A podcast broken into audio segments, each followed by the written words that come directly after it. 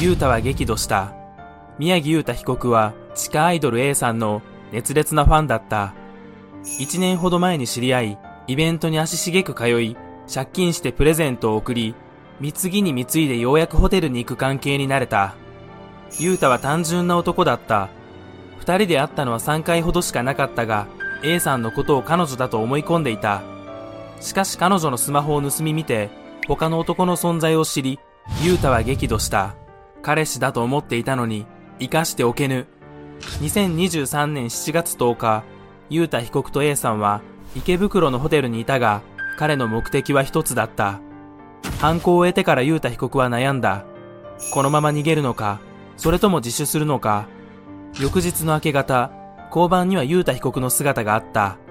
ユータ被告は全てを警察官に語り、ホテルの客室からは A さんの遺体が発見された。